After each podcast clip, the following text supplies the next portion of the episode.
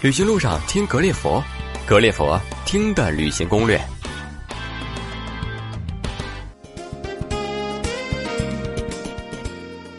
朋友们，大家好，我是石头。今天呢，我们非常高兴继续采访我们的。呃，身在金边的达人，他叫叶顺。上一期呢，我们聊了柬埔寨大概一个十天左右的一个行程。那么，如果大家感兴趣的话呢，可以在我们的微信号里查阅柬埔寨，可以听到这些我们聊过的这些行程的攻略。那这一次呢，我们主要请叶顺呢给我们讲讲，呃，在柬埔寨的美食和购物的一些事情。呃，叶顺现在在线上呢，叶顺好。石头好，然后我这次给大家介绍一下美食还有购物，然后我想今天会给大家一个很好的一个介绍，这样。OK。那上一次呢，其实我们在说到这个柬埔寨的行程的时候，我们多多少少也穿插了一些美食哈。就如果你觉得我们国人去柬埔寨旅行的话，你给我们推荐一些非常地道的当地食品和你觉得应该一定要品尝的一些食物，好吗？嗯嗯，好。首先我要跟大家先提前说一件事情，就是不要随便的去尝当街的美食，因为柬埔寨的就是卫生条件还不是特别的达标，所以说如果你随便的吃那些街上的食品，包括就是他们腌制那种蛤蜊啊，就直接是生的，拿那个盐和那个辣椒腌制的，就可能味道非常棒，但是它是非常非常。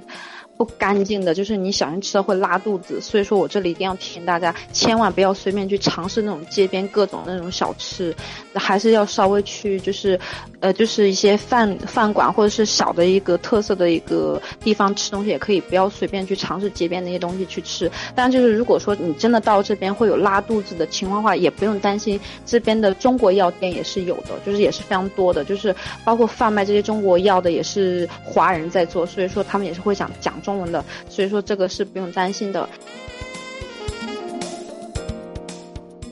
那如果说是大家真的是来这边的话，想要去吃。东西，然后像我一样也是非常非常热爱美食的话，我第一个推荐就是大家一定要喝他这里的冰咖啡，因为柬埔寨也受越南的影响，所以说他们这边的咖啡也是属于是粤式咖啡，然后它是有咖啡，然后放那个炼奶，炼奶，然后就是调制的，然后然后味道非常非常棒，但是因为柬埔寨的口味相对来说偏甜。就是所以说，它的很多东西里面放的糖也是非常多的，所以你在吃东西的时候也要注意。就是你可以去跟他说，你不要给我加糖，因为他，你甚至就是你去吃碗面，他也会给你放几勺糖进去。所以说，你一定要提前跟对方说好，说，哎，我的这个东西，我吃这个东西不要放糖，一定要告诉他，不然的话，他到时候给你放糖，你真的是吃不下去的。反正我是吃不下去的。然后这里呢，我推荐大家一定要吃的就是阿莫卡，是柬埔寨非常地道的一个美食。然后它是有那个椰汁，还有一些寿司，还有一些高棉的一个咖喱酱，然后香檬草啊、姜黄啊，然后大蒜、青葱这种制特制而成的，有牛肉的、鱼肉的。然后大家一定要去尝试，很多中国人会比较喜欢，但是它的那个嗯气味非常的香浓嘛，所以说呃应该是大部分人都会。是，可能是口味比较重的人会比较喜欢一些，就像可能有人会比较喜欢泰国的那个冬阴功汤，这个东西它也是，呃，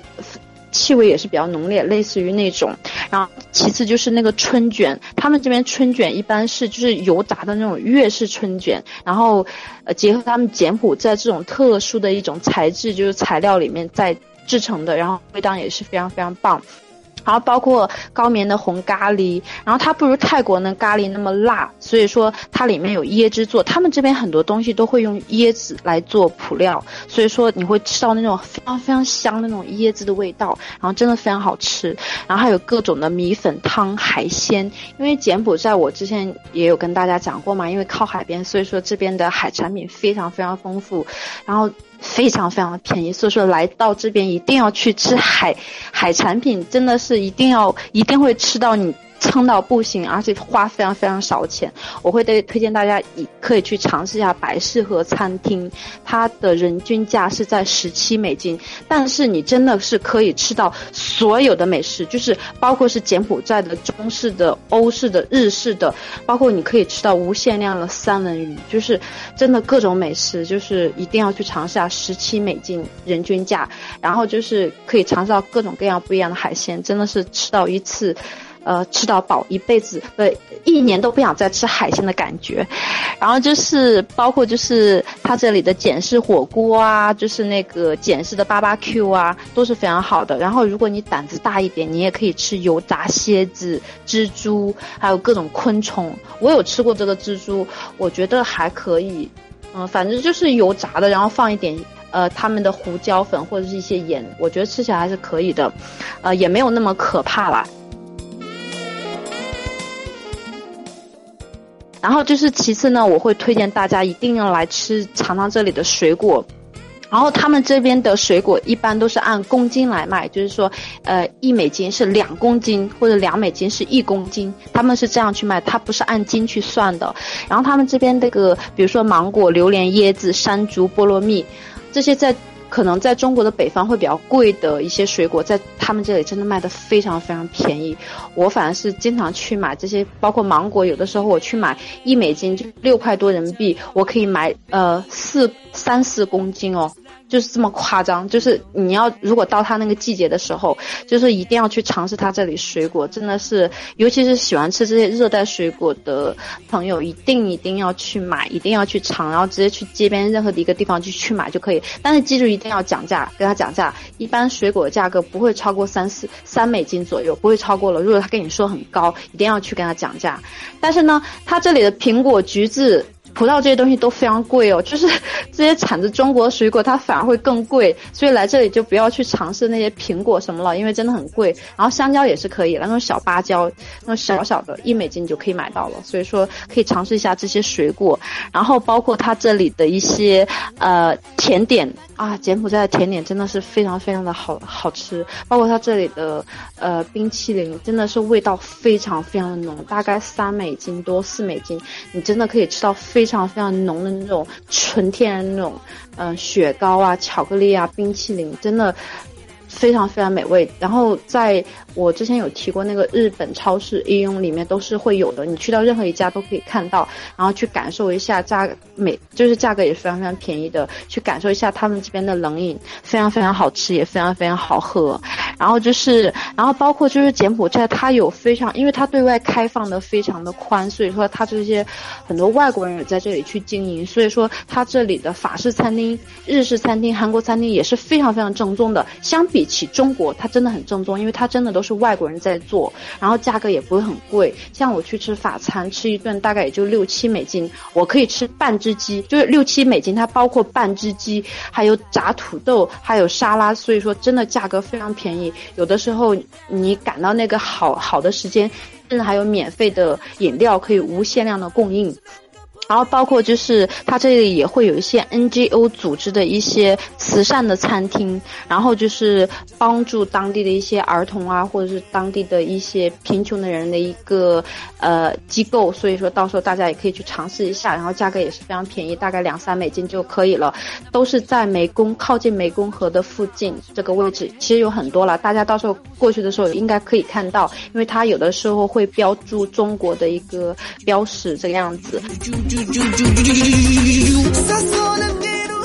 然后其实就是推荐大家一定要去那个百事和。餐馆就是我，我刚才有讲到，人均大概十七美金，然后吃到所有的，就是你想吃的不想吃，大概都可以尝一遍了，然后花十七美金就够了。建议大家最好一天不要吃饭，晚上直接去那里吃就好了。但是小心不要太撑这个样子。然后就是旁，就是这些金边的大排档啊，就是还是要少去吧，就是那种街边摊还是要少去。如果你的肠胃真的不是非常强壮的话，还是要少去，不然的话你接下来的行程可能就是一直在上。厕所上厕所，所以说还是稍微注意一下，尽量去一些比较干净的一些餐馆，然后价格也不会很贵了，不用特意去尝试所有所有东西。然后他们这边的到处都会有贩卖这个椰子或者冷饮，大家可以去买了。它这里大概你在街上买一个椰子的价格是在两千五百减币。大概就是呃两千五百减币三块人民币左右，你就可以买个很超大的一个椰子，然后直接拿椰子喝着，然后逛街，然后是购物都是非常非常好的。但是椰子非常重哦，如果有男朋友帮你提可能会比较好一些。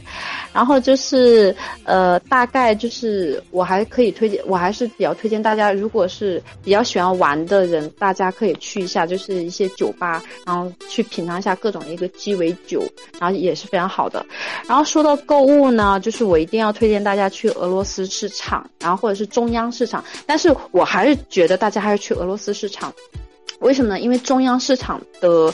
呃，贩卖的人大部分都是华人，所以他们专门是针对中国人的，就是专门就会宰你，就是看到中国人啊，钱就过来了。所以说我推荐大家还是要去俄罗斯市场，因为很多其实跟着欧洲人就对了，欧洲人去的地方一般都是会比较便宜的地方，真的不是像大家所说欧洲人都是非常有钱的，欧洲人全是。非常非常多的，尤其是那些年轻人，他们真的没有什么钱的，所以他们都会选择去俄罗斯市场购物，然后就是买各种这些丝绸的一些东西啊，就是高棉的这种高棉绸啊，或者是呃这些各种工艺品啊，还有就是我包括我之前提到的一些各种大牌啊，或者是 H&M、Zara、嗯李维斯啊，各种各种品牌衣服都会有，然后包括我在里面有买过日本的那种，就是日本出产那种裤子哦，就是棉麻那种。然后我只花三四美金，四五美呃四美金左右的钱，我就大概可以买到一条。所以说，呃，一定要去到这个地方购物。然后其次就是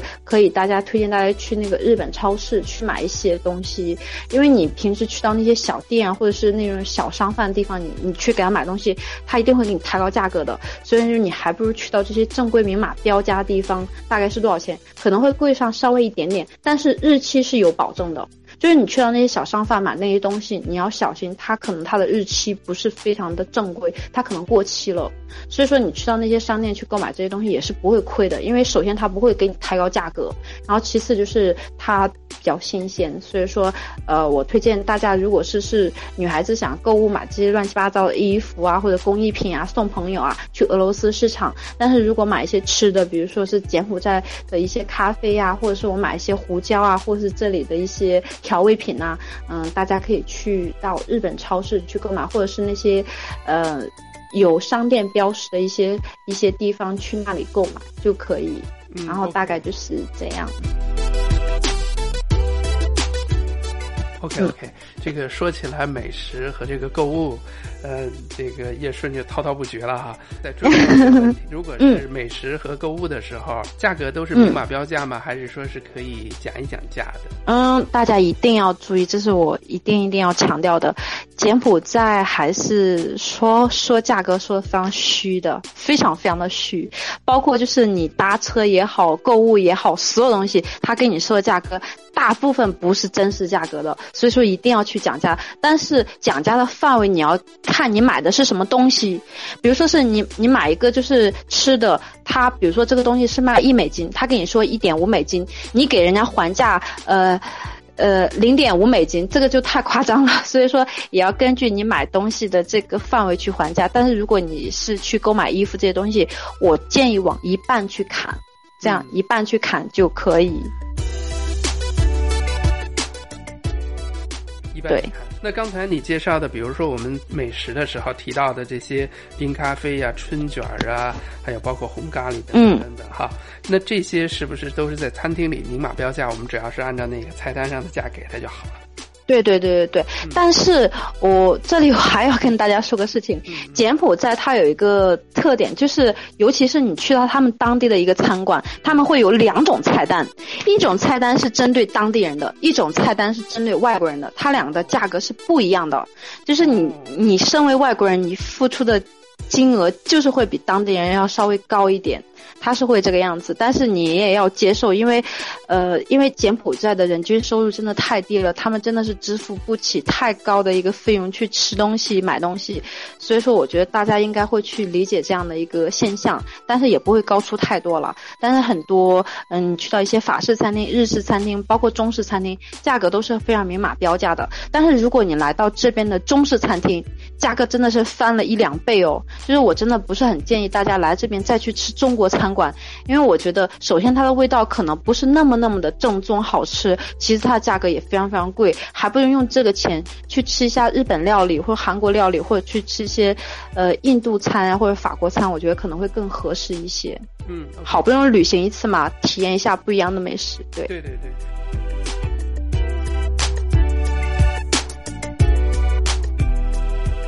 哎，刚才你提到了，我印象比较深刻，有一个叫白水河餐厅。那这个餐厅是它是一个连锁吗？还是只是在金边才有？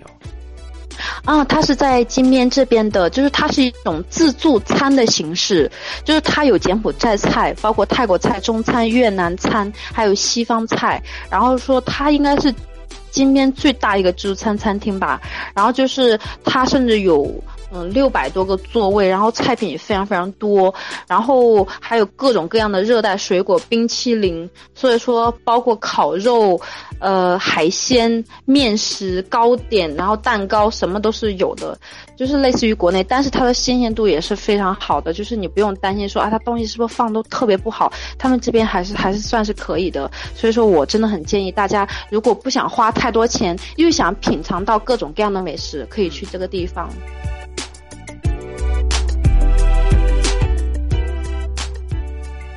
另外，刚才你介绍了这个购物的时候呢，要去一个叫俄罗斯的市场，买的好像更多的还是一些衣服这样的东西。有没有一些比较呃有典型特色的柬埔寨的一些民族的一些一些商品给我们推荐的？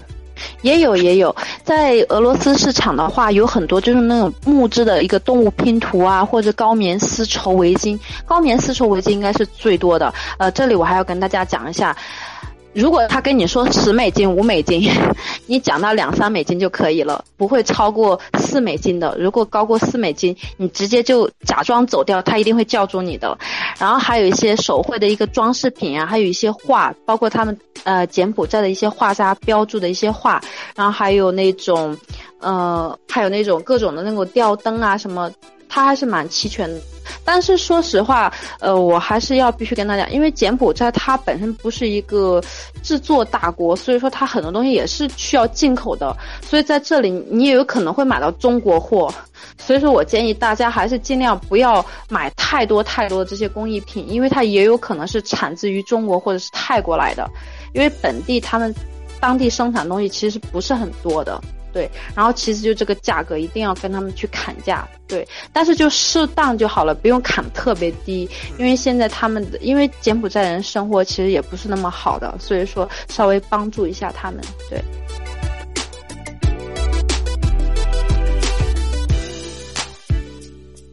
好的，好的。另外，刚才你提到的这个货币方面一直在强调这个美金，也就是说，中国人嗯，直接是可以就是在国内换一些美金，就直直接可以，呃，在柬埔寨直接消费是吧？也不用换成当地的货币。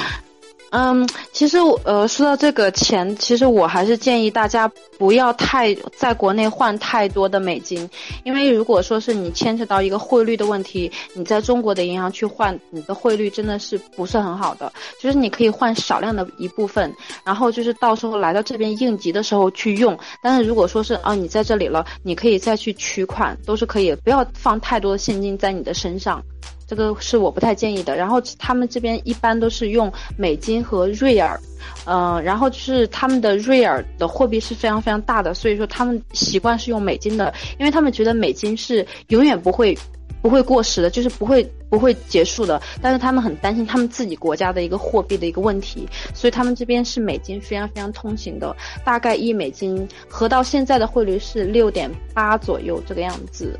建议大家在国内换少量的，然后可以在这边取，或者是在这边去换，可能汇率会稍微好一点。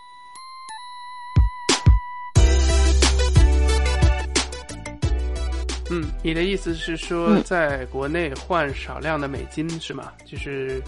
在对对，不要坏太多，不要带太多的现金在身上。这个问题我要说到安全的一个问题，呃，因为柬埔寨的治安可能不是特别特别好，但是其实也还好。我在这边生活三年多，也没有什么事情。只是说，呃，你如果真的要一定要背一个非常大的包，非非常漂亮，然后里面放满现金，这个是非常非常扎眼的。包括在泰国哪个地方。别人看到你这样都会想去拿你那个包的，所以说还是稍微小心一点，不要放大量的现金在你的包里，然后注意一下这个事情。对。